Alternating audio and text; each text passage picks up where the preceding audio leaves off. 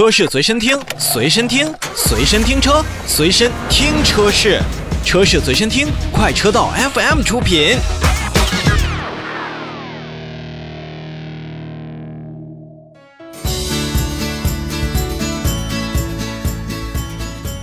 日前，福特汽车中国有限公司也是向国家市场监督管理总局备案了召回计划，决定在二零二一年的二月二十二日开始召回二零一四年十一月一日至二零一四年十二月二十三日期间生产的进口二零一四款锐界汽车，共计五千二百三十四台。本次召回范围内的车辆呢，由于前半轴支架的设计并没有充分考虑汽车在行驶当中的固有频率，支架在长期使用的过程当中呢，可能会发生疲劳断裂。如果支架断裂，半轴将无法获得固定，会使半轴在重力或者外力的作用下从变速箱当中脱出，导致右侧前轮与变速箱断开，车辆在行驶当中失去了动力，并且会使车辆失去自动变速箱的。驻车功能，从而导致车辆在驻车状态下可能会意外移动，存在安全隐患。那福特汽车呢，将对召回范围内的车辆呢，免费更换改进设计后的前半轴支架，